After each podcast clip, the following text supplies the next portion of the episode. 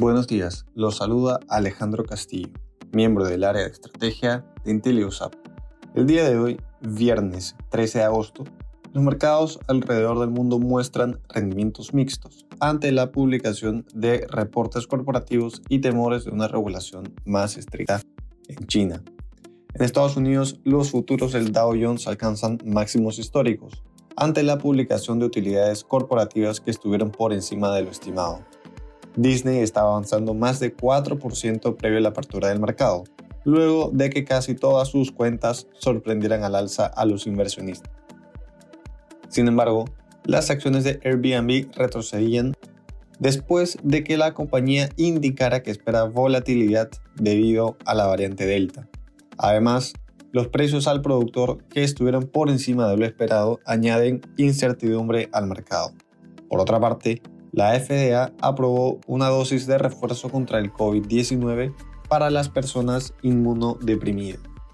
En la eurozona, las principales bolsas del bloque suben, ante reportes corporativos que continúan sorprendiendo al alza a los inversionistas. Este optimismo del mercado también aumentó por el dato de inflación de Estados Unidos publicado esta semana, el cual mostró una ligera desaceleración en el incremento de precios. En el plano corporativo, las acciones de Adidas avanzaban más de 2% ante la noticia de que vendería Reebok a Authentic Brands por un monto de 2.500 millones de dólares aproximadamente. En Asia, los índices de la región cerraron con resultados negativos. El Hang Seng cayó debido principalmente a los retrocesos del sector tecnológico. Persistentes temores de una regulación más estricta en el sector explicaron los descensos. Por su parte, el Nikkei japonés cerró la baja, luego de que uno de los principales asesores de salud del gobierno solicitara medidas más estrictas por dos semanas para poder reducir el ritmo de contagios en Tokio y otras localidades.